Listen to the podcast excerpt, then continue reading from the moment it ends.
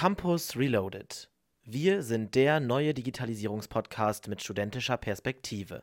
Uns interessiert die Hochschulwelt von morgen und alles rund um die Frage, was bedeutet Studieren im digitalen Zeitalter? Um Antworten auf diese Frage zu finden, schauen wir genau dorthin, wo die Zukunft bereits jetzt gemacht wird. Unterstützt werden wir dabei vom Hochschulforum Digitalisierung, welches als zentraler Impulsgeber den Diskurs zur Hochschulbildung im digitalen Zeitalter antreibt und verschiedene Akteure aus Bildung und Forschung zusammenbringt. In der ersten Folge stellen wir uns nun erst einmal vor und überlegen, was Digitalisierung für uns bedeutet. Qualität wird bei uns groß geschrieben. Guter Einstieg. Guter Einstieg. Und was bei uns noch groß geschrieben wird, ist die Digitalisierung. Bei uns, das äh, bin zum Beispiel ich, Philipp, ähm, der typische Millennial. Ich habe bis hinter mir, ich habe äh, erst äh, mein Abitur gemacht, dann ja Work and Travel in Australien und jetzt habe ich BWL im Bachelor studiert. Und jetzt bin ich hier dabei bei Campus Reloaded, genauso wie Katharina, ja, das bin ich. Ich habe oder ich studiere Soziologie und empirische Sozialforschung, war letztes Semester noch in Dänemark im klassischen Erasmus-Auslandssemester und nun bin ich auch dabei und Teil von Campus Reloaded. So wie? Daniel, ich bin 24, studiere aktuell Amerikanistik im Master, habe vorher meinen Bachelor in Englisch und Geschichte abgeschlossen und ich war noch nicht im Auslandssemester, aber im Auslandspraktikum in den Vereinigten Staaten und habe da mal so die sehr digitalen Schulen kennenlernen dürfen. Nicht die Hochschulen, aber die Schulen. Und also ich bin Annik, ähm, ich studiere Deutsch und Englisch. Ich habe kein Auslandssemester gemacht, ich komme aus dem Ausland. Ich komme aus Luxemburg und ja, jetzt bin ich auch bei Campus Reloaded. Ja. Uh. ich würde sagen, wir unterhalten uns erstmal selber über Digitalisierung, denn das Hochschulforum betreut uns ja sozusagen, aber mhm. die Inhalte von Campus Reloaded machen wir ja selber. Also, genau. Wir sind komplett unabhängig und frei und die unterstützen uns nur hinsichtlich unserem Netzwerk für Ansprechpartner, Interviewpartner, aber inhaltlich, wie gesagt, sind wir da komplett independent.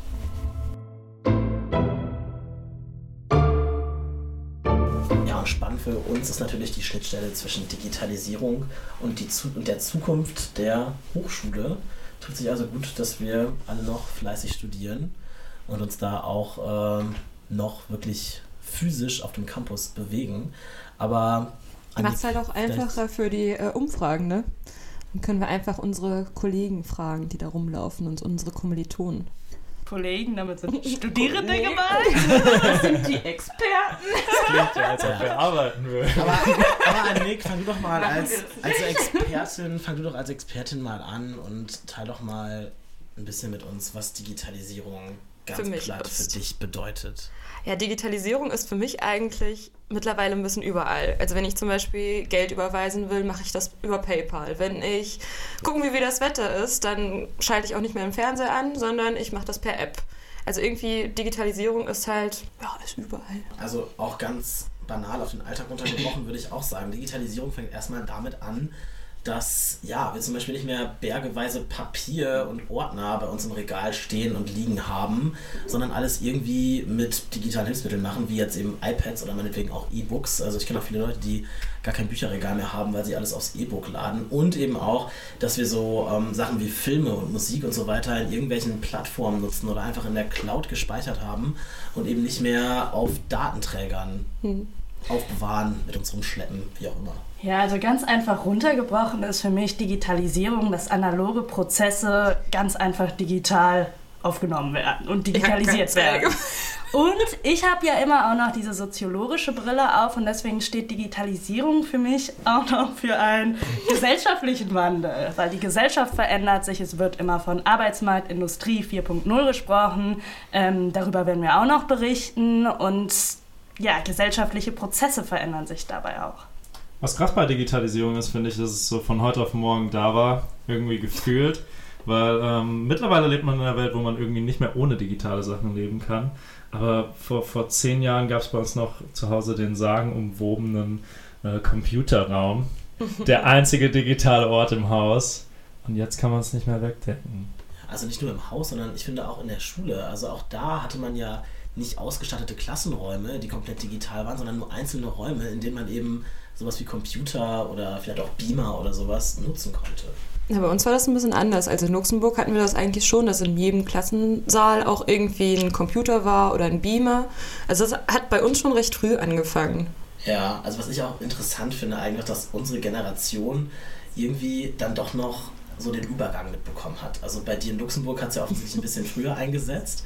Aber wenn ich jetzt mal so das äh, höre, was Philipp und Katha gesagt haben und auch was meine eigene Wahrnehmung ist, wir wissen halt, halt noch, wie es komplett analog lief oder nahezu analog, aber kennen jetzt eben auch die digitale Welt. Die, also Sind die digitale wir nicht Wende. die optimale Generation, die Vor- und Nachteile kennen müsste. Was meine ich damit? Wir sind perfekt qualifiziert für Wow. diesen Podcast. Aber nicht nur wir, sondern auch vielleicht die Leute, die wir befragt haben. Also wir haben ein paar Leute befragt, was für sie eigentlich Digitalisierung ist, weil wir wollen ja nicht nur selbst sprechen, wir wollen auch euch hören. Kick it.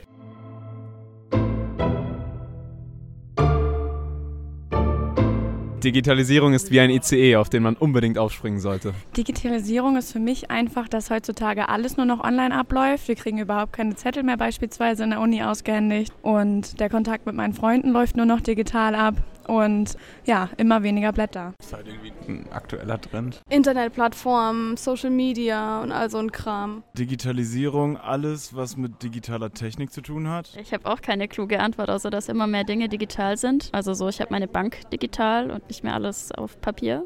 Digitalisierung bedeutet für mich, dass man viele neue Technologien wie zum Beispiel Blockchain oder Machine Learning oder AI benutzt und quasi darauf aufbaut und die Welt verbessert. Alles mit Computer. Digitalisierung bedeutet für mich, dass man Disruption in einen Markt bringt, indem man Cloud Computing und das Internet of Things kombiniert. Mit Machine Learning und Virtual Reality entwickelt man Projekte in Scrum mit Rapid Prototyping, am besten unter Crowdfunding und nutzt Design Thinking, um insgesamt die Industrie 4.0 zu verbessern.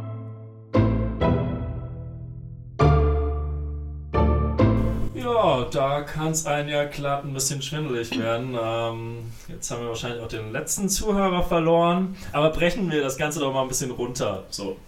Was, Also ich wir denn? finde, es kommt ganz klar zum Ausdruck, wie heterogen der Wissensstand unter Studierenden ist. Für die einen ist es halt in erster Linie Social Media, Instagram, eine Freizeitbeschäftigung. Für die andere ist es schon fester Bestandteil der aktuellen Arbeitswelt.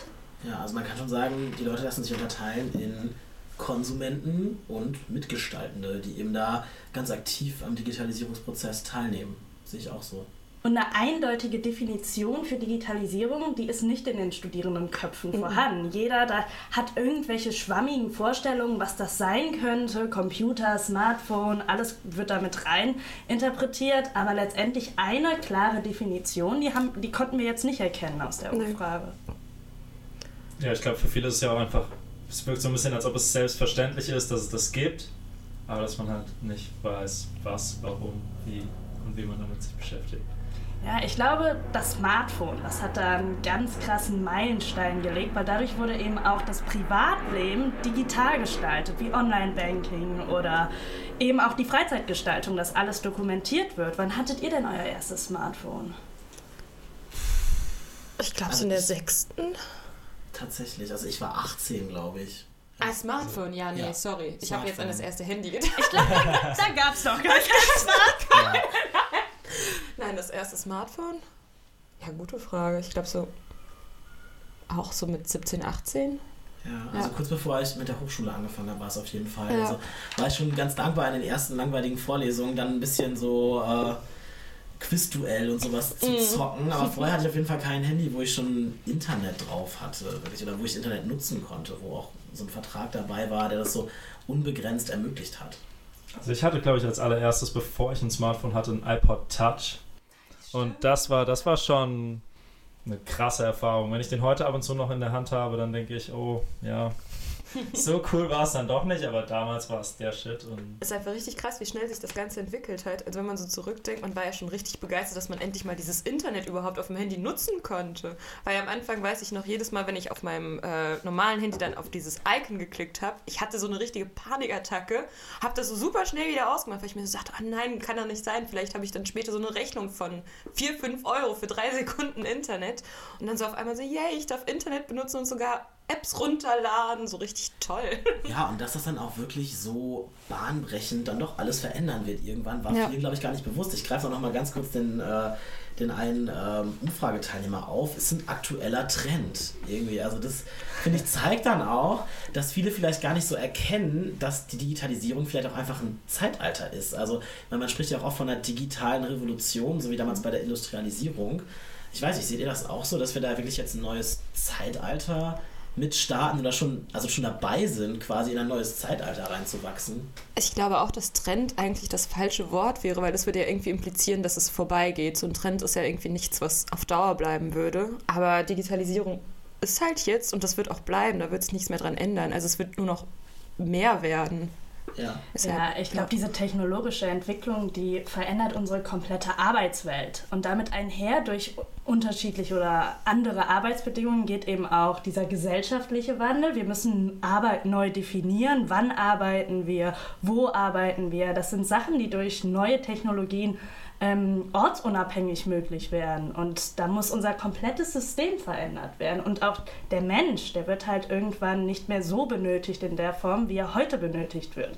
Das heißt, wir müssen vielleicht auch, wofür wird der Mensch gebraucht? Weil, was macht den Menschen aus? Solche Fragen komplett neu definieren. Ist halt auch einfach, mittlerweile gibt es ja auch schon diese digitalen Nomaden. Ja, man kann sich bewegen sozusagen genau, und von überall aus arbeiten ja. und ähm, ja, also ändert sich eben auch genau. also gesamter Markt. Ein Journalist kann einfach auch zu Hause seine Arbeit machen und muss jetzt nicht extra ins Büro fahren für. Also irgendwie, man braucht halt nicht mehr diesen festen Ort, sondern man kann es halt wirklich überall machen und jeder kann es für sich alleine machen. Und das hat natürlich viele Konsequenzen, nicht nur für die Arbeitswelt, sondern hoffentlich ja auch schon fürs Studium. Beziehungsweise, also das wäre ja auch wirklich was jetzt, wo die Hochschulen reagieren müssen und es vielleicht schon tun. Und ich denke, das ist ja auch das, womit wir uns jetzt so ein bisschen auseinandersetzen wollen. Ja, wie, wie digital sind unsere Hochschulen eigentlich? Das haben wir euch auch mal gefragt.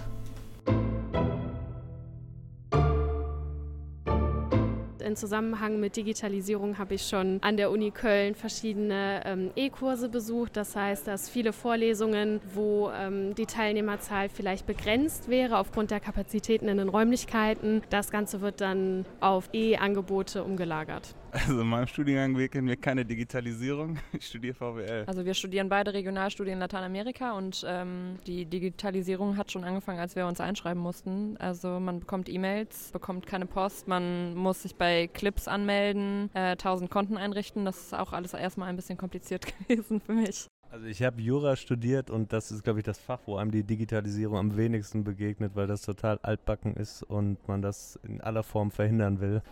Ich studiere BWL an einer privaten Fachhochschule hier in Köln und beispielsweise fängt das damit an, wenn ich meine Hausarbeiten schreibe, dass alles nur noch über die Online-Portale abläuft, über meine Online-Suchmaschinen, wo ich mir meine Essays runterlade oder auch bestimmte äh, Fachzeitschriftartikel, die ich alle gar nicht mehr händisch in der Hand haben muss. Also ich studiere Archäologie und Skandinavistik und vor allem fällt mir das halt eben mit dem Lernmaterial auf, dass eben das meiste glücklicherweise hochgeladen wird. Das ist halt ganz schön so zum Lernen, damit man sich nicht immer verpflichtet fühlt, zu einer Vorlesung zu kommen. Ich finde aber auch leider, dass es halt auch noch nicht genug eingesetzt wird oder auch an falschen Stellen, zum Beispiel wie das Clips-Portal, was ja komplett, ich, ich nenne es mal fragwürdig ist. Und dass man eben auch teilweise, wenn man keine Möglichkeit hat, dieser Digitalisierung auch finanziell zu folgen, dass man auch wirklich ein bisschen hinterherhängt und auch Probleme in seinem Studium kriegt. Ich studiere Sozialwissenschaft. Mir begegnet Digitalisierung in meinem Studiengang nicht auf einer Ebene, die jetzt irgendwie absolut krass ist, sondern ich sag mal die typischen Sachen wie zum Beispiel Beamer, wie online im Hörsaal in, in Echtzeit Umfragen zu machen. Mir begegnet es mit Programmen, zum Beispiel es gibt sehr gute Statistikprogramme. Ansonsten natürlich ein, WLAN-Netz, was ja heute eigentlich Standard sein sollte, was aber natürlich nicht unbedingt immer gegeben ist.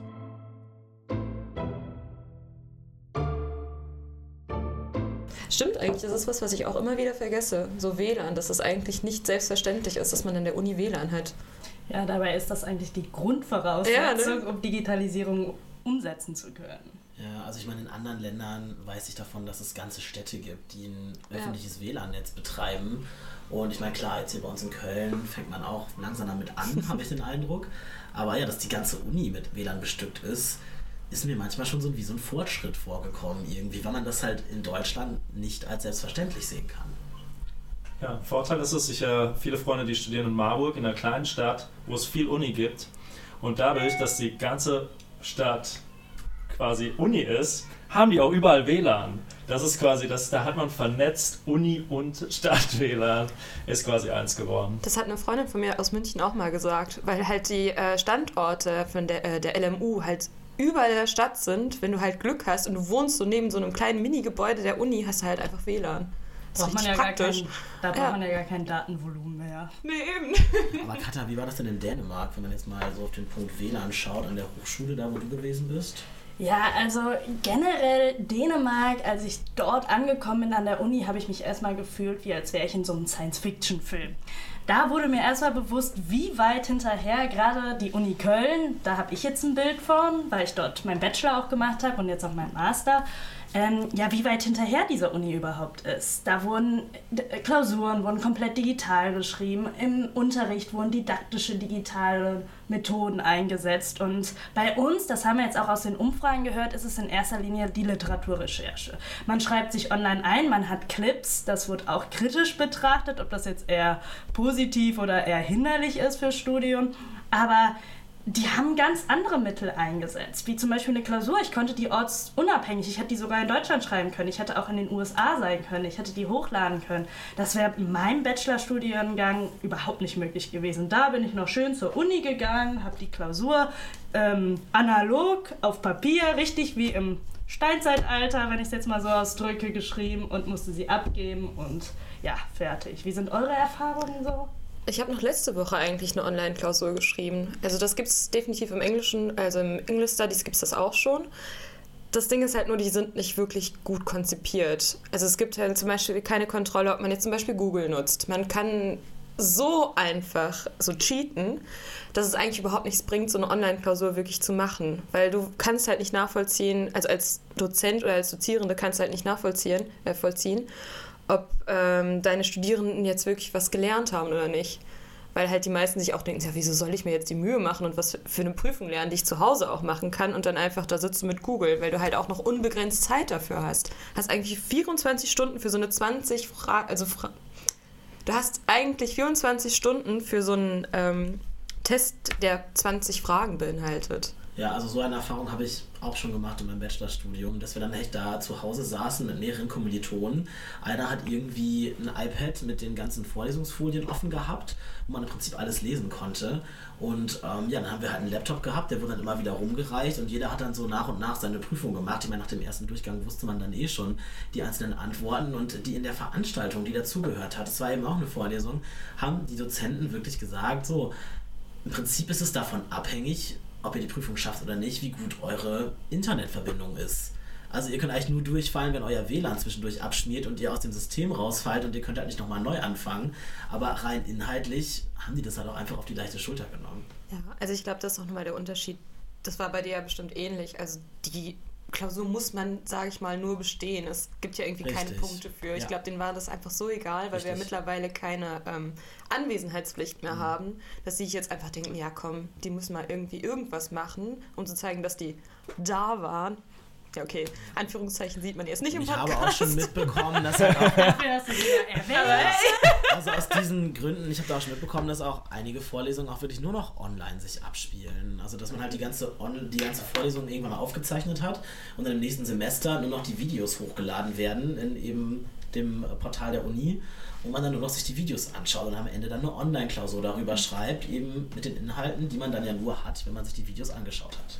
Aber wenn ihr kritisiert, dass äh, die Klausurleistung nur davon abhängt, wie gut deine Internetverbindung ist, ist das nicht auch näher an der Arbeitswelt? Deine Arbeitsleistung hängt ja auch nur davon ab, wie gut deine Internetverbindung ist.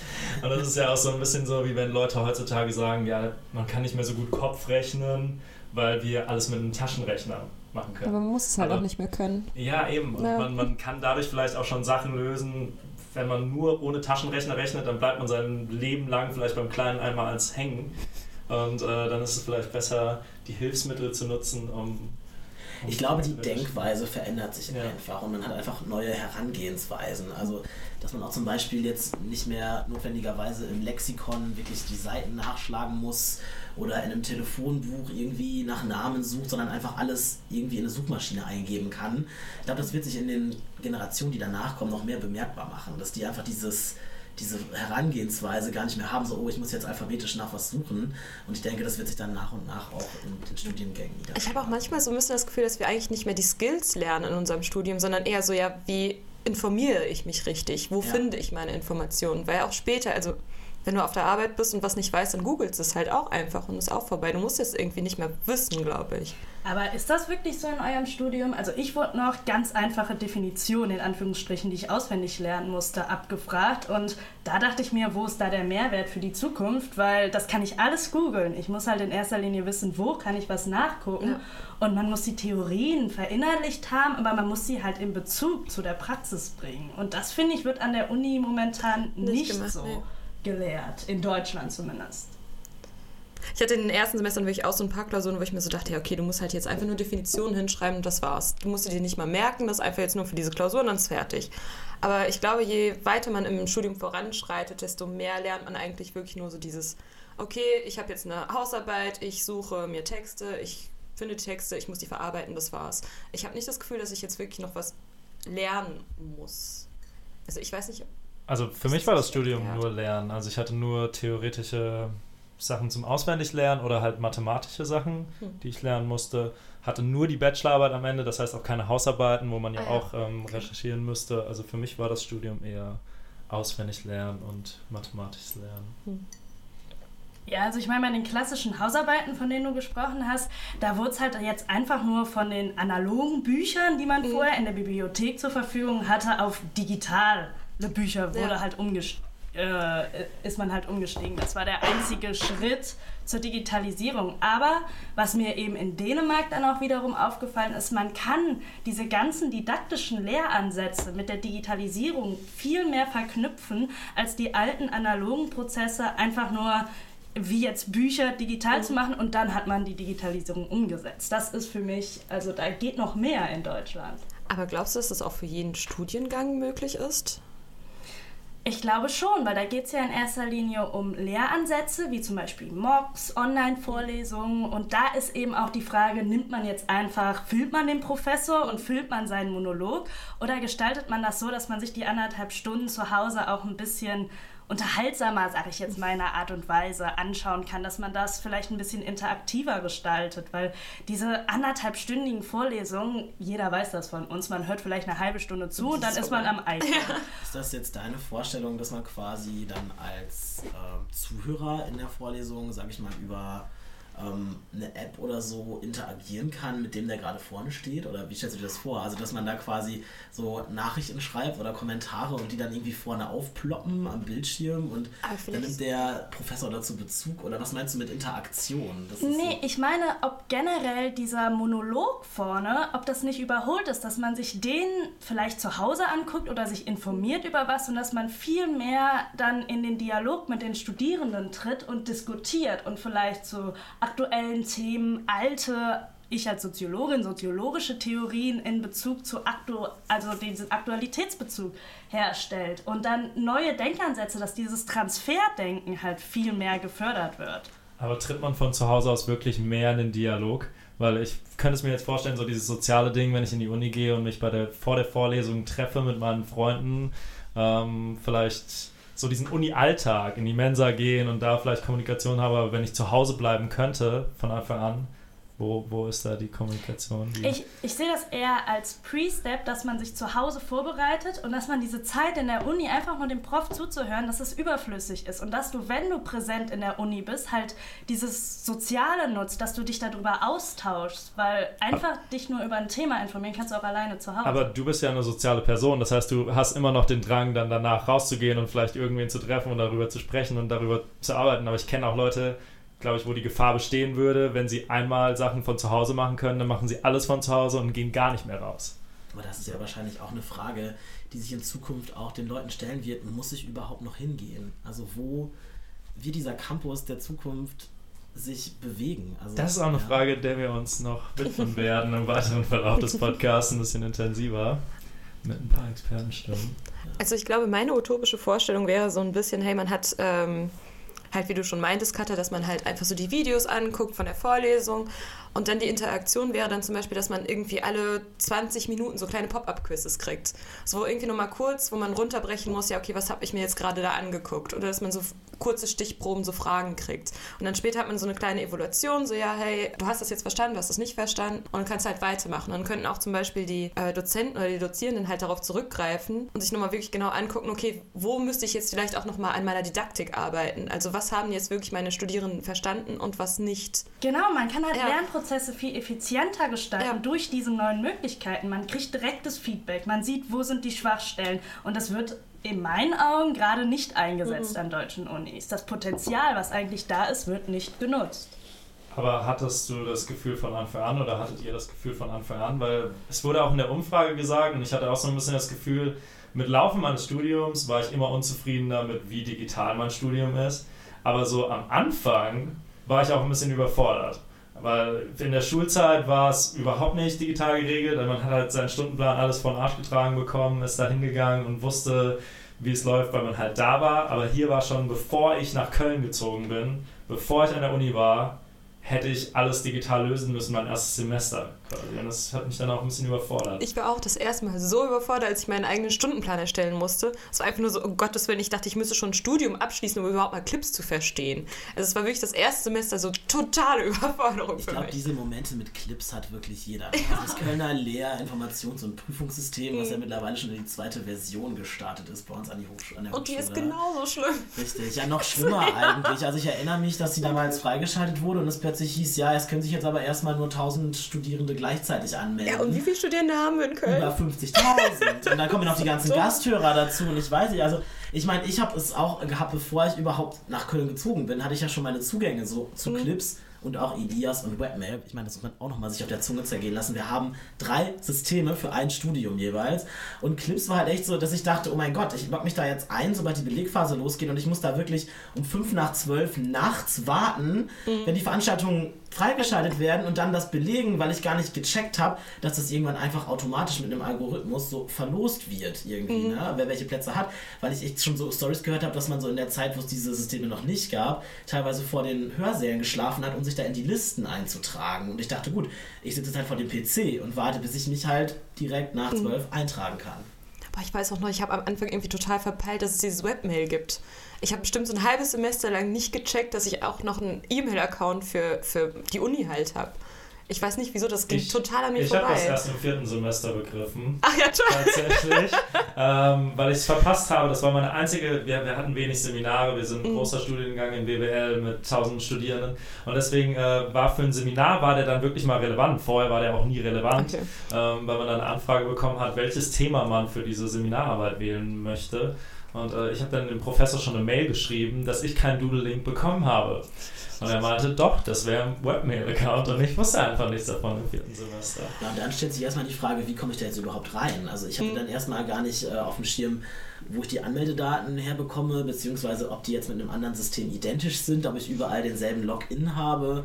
Und ja, dann war dann halt auch Ilias noch da, wo man halt auch ja die, die Oberfläche Schreibtisch nennt wo dann halt dann auch so ein Dozent dir dann einfach sagt, ja, ich habe das mal auf den Schreibtisch gelegt bei Ihnen. Ich denke mir so, nee, wie? Sie war nicht bei mir zu Hause. Sie war nicht in meiner Wohnung. Das war dann erstmal irgendwie raus, ach, das ist ja der Schreibtisch. Und dann kann man die Sachen da halt drauflegen, runternehmen. Ne? Also finde ich auch ein bisschen charmant, muss ich sagen, diese Verknüpfung zwischen dem realen Schreibtisch und dass man das mhm. dann so auf dieses Lernsystem überträgt. Aber Elias habe ich jetzt immer noch zusätzlich zu Clips 2. Ja. Ich ja, habe ja. auch noch Elias, wo, ja. ich, wo die ganzen Materialien zur Verfügung gestellt werden. Was ich hatte, ich war ja an der Viso-Fakultät, ich weiß nicht, wie das an euren Fakultäten ist, aber bei uns musste man sich zu Prüfungen über die Viso-App anmelden. Und die Dozenten haben immer gesagt, ja, vergessen Sie sich nicht, über die Viso-App anzumelden. Und ich dachte im ersten Semester, ja, eine App, wo lade ich mir denn diese App runter? Und ich habe geguckt, es gab sie einfach nicht, bis ich mal gecheckt habe, dass das einfach nur eine ganz normale Internetseite ist, auf der ich mich anmelden muss. Ich hätte jetzt auch gedacht, das wäre eine App, also irgendwie was, was man sich halt aufs Handy runterladen könnte. Das hätte ich auch nicht Nee. gecheckt. Also, wieso nennt man das denn mit der App, wenn es einfach keine ist?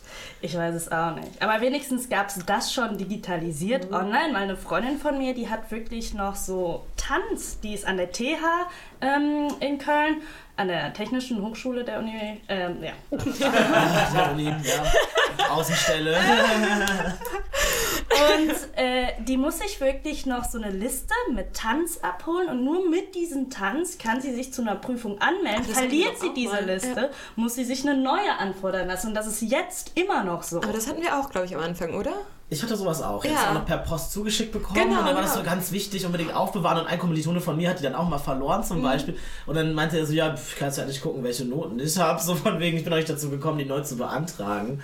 Ja, irgendwie dann auch, also so dieses, dieses, ich weiß nicht, dieses zweischneidige Schwert, dass du irgendwie dann doch schon so digital bist. Aber irgendwie Aber doch nicht noch so ganz, ganz, analog. ja. Ich finde, das ging eben auch schon bei der Einschreibung los. Wir haben es ja vorhin auch äh, gehört bei der, bei der Umfrage auf dem Campus, was Leute auch erzählt haben über ihre Einschreibung. Ich erinnere mich auch, dass ich per Mail meine Zusage bekommen habe natürlich. Kein Brief, sondern ganz modern, digital per Mail. Ich musste aber trotzdem persönlich nach Köln fahren, was natürlich damals noch ein recht weiter Weg war, so aus meiner Heimat, ne? Norddeutschland, da erstmal mit den, den Weg zurücklegen, nur um da halt quasi seine Unterschrift zu setzen und so, hey, ich schreibe mich jetzt ein, so, ne? Also wirklich vor Ort. Und ja, dann war man halt erst offiziell Student an der Uni Köln. Ja, ich finde es auch interessant, wie unterschiedlich das ist, weil ich war, einerseits hatte ich die Zusage von der Uni Köln und von der äh, Uni Mainz und bei der Uni Köln war es so, ich habe alles per Mail bekommen, alles äh, digital bekommen, die Zusagen und alles und musste dann hin zur Einschreibung. Bei Mainz war es genau umgedreht. Ich habe so tausend Bücher und Informationshefte bekommen und meine Zusage alles per Post und konnte mich aber online einschreiben. Also, Ja, das was ich halt besser fand, weil das ja. war, war, war informativer durch die ganzen ähm, Bücher und Co. und war dann trotzdem einfacher, sich Ja, also diese ganzen Infos habe ich persönlich erst bei den Einführungsveranstaltungen der Studiengänge bekommen, also auch so Campusführungen und Erklärungen für die BIP und so weiter. Aber ich meine, dein Beispiel zeigt ja auch irgendwie, wie divers dann doch die Hochschullandschaft in Deutschland ist. Und ich meine, das wird sich ja, sag ich mal, auf europäischer und weltweiter Ebene noch weiter fortsetzen. Wir haben ja gerade schon so die Bildungsunterschiede äh, aus Luxemburg so kennengelernt von dir, Annik. Und auch Katha, du hast ja das Auslandssemester in Dänemark gemacht. Und ich denke, das wird auch noch spannend, dass wir uns da demnächst nochmal anschauen, wie sieht das eigentlich in unseren Nachbarländern aus oder allgemein bei den europäischen Nachbarn, wie fit sind die im Hinblick auf Hochschule und Digitalisierung? Weil ja auch gerade zwischen Dänemark und Deutschland, ja, wie du gesagt hast, auch die Lücke so groß ist, vielleicht ist da auch noch irgendwas dazwischen. So. Genau, ich war jetzt an einer sehr an einer sehr neuen, modernen Uni, aber wir werden uns auch mal in Cambridge ein wenig um, umgucken. Das ist ja eine sehr traditionelle, alteingesessene Universität und wie gehen die überhaupt mit Digitalisierung um? Ja, und ich meine, wir alle studieren ja noch so ziemlich klassische Studiengänge hier in Köln. Aber was natürlich auch noch ähm, ein Fokus sein wird bei uns, wir schauen mal, was gibt es für neue Studiengänge. Also was hat die Digitalisierung vielleicht schon hervorgebracht? Wir haben jetzt ja die ganze Zeit auch über Methodik und so weiter diskutiert. Wie kann man Studiengänge umstellen? Aber vielleicht bedarf es ja auch einfach komplett neuer Studiengänge, um da quasi so, ja, den Schritt in die Digitalisierung auch zu machen. Genau, oder welche Studiengänge werden vielleicht komplett überflüssig werden? Na, hoffentlich nicht unsere. Ja. Und auch welche Jobs dann irgendwie. Ne? Also gerade Ja. so in, in Richtung künstliche Intelligenzen. Ich habe noch nicht irgendwo gelesen, dass ähm, auch im Journalismus darüber nachgedacht wird, künstliche Intelligenzen einzusetzen, obwohl ich immer so dachte, boah, Journalismus, das ist doch irgendwie so ein Handwerk gewissermaßen, ne? Und man muss dann halt Leute haben, also wirklich Menschen haben, die da quasi dann auch texten und so. Und wenn ich dann so denke, so, boah, krass, das ist auch vielleicht ein Job, der davon betroffen ist, da fragt man sich schon, wo führt das alles hin? Oder wie werden künstliche Intelligenzen vielleicht auch im Studium eingesetzt? Also, ne, Ich glaube, darüber habe ich auch was gelesen, Ja. dass äh, man jetzt auch gleich mittlerweile, also Journalismus halt irgendwie durch künstliche Intelligenzen ersetzen kann. Aber zum Schluss meinte der Artikel dann auch so, ja, nee, so weit wird es dann doch wohl nicht kommen, weil man für Interviews oder sowas ja immer noch Leute braucht, die das machen. Aber auch, dass diese künstlichen Intelligenzen bisher eigentlich nur in der Lage sind, sage ich jetzt mal, normale News, also wie nennt man das, so diese Short News rauszugeben. Newsfeeds. genau, so einfach so, ja, okay, das ist halt passiert. Aber die können ja trotzdem nicht diese investigative Leistung irgendwie. In meinem Kopf zeichnet sich gerade ein Bild, wie einfach nur vier Roboter hier gerade an den Mikros sitzen und den, und den Podcast irgendwie ähm, durchführen. Das ist ja, aber, aber wird das wir sind also ich, ich, glaube, so banal ist diese Vorstellung gar nicht, weil künstliche Intelligenz, die entwickelt sich so rasant ja. weiter und sie basiert halt, der Vorteil gegenüber eines Menschen ist eben, dass, dass auf einen Wissensstand von zigtausend Sachen zurückgegriffen werden mhm. kann, weltweit. Und ähm, dadurch ist, entwickelt sie sich eben immer weiter und kann direkt handeln.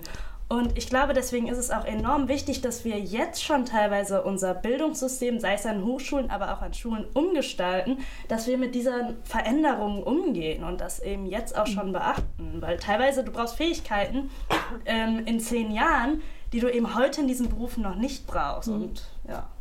Ja, und inwiefern man das auch überhaupt will. Also wo man Digitalisierung möchte, wo nicht, das ist ja dann auch wirklich äh, eine soziale, philosophische Frage so ein bisschen. Äh, wo möchte man überhaupt Digitalisierung haben? Ich äh, glaube. Da kommen die Geisteswissenschaftler wieder ins Spiel. Und die, das die sagt der BWLer. Der, der ja, BWLer ja, ja. sagt hier. Ähm, Ihr werdet immer hier. unwichtiger.